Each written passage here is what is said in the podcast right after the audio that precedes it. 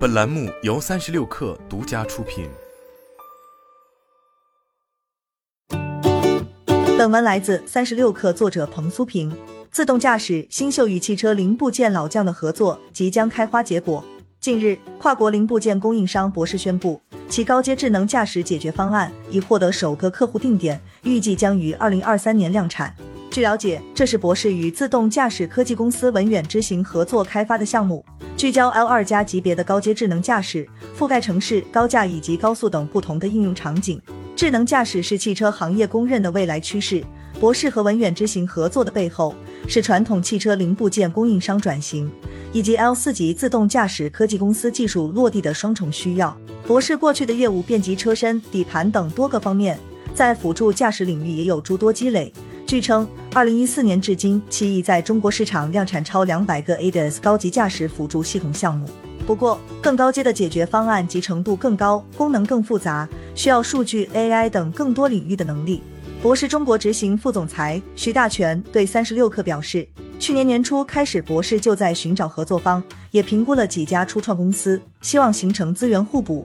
最终选中文远执行，看中的正是他在感知及决策规划方面的积累。文远执行的业务大多集中在 L 四级自动驾驶领域，比如与广汽、日产等合作开发 Robotaxi 无人驾驶出租车，又与宇通客车合作无人环卫车、无人小巴等。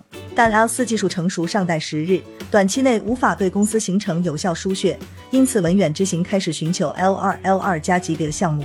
这在自动驾驶科技公司中已经成为主流趋势。该领域的明星公司小马智行也在 Robotaxi、Robotruck 之外布局了乘用车辅助自动驾驶业务。近期还专门成立了相关部门。在整个公司人员优化的背景下，这更凸显了对技术落地的渴求。不过，L 四自动驾驶公司降为做高阶智能驾驶项目，也需要开发新平台，还面临量产工程化方面的挑战。曾有业内人士告诉三十六氪。L 四初创公司做前装，光是从工控机切换到英伟达 Zager 系统，算法都要优化个小半年。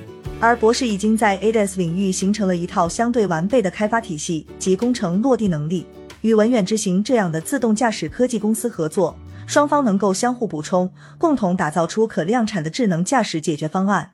近两年来，博士加快了在智能驾驶等汽车智能化领域的相关布局，尤其是在中国市场。二零二一年初，博士成立了智能驾驶与控制事业部，专注智能座舱、智能驾驶以及智能网联三大领域的开发。其中，高阶智驾产品的团队规模已经超过三百人。为了在智能化趋势下保持竞争力，博士还在进一步加强人才的储备。十一月二十二日，智驾与控制事业部在上海金桥的研发中心启用。这是该事业部继苏州工业园区、上海虹桥临空经济园区之后，在中国设立的第三个研发中心。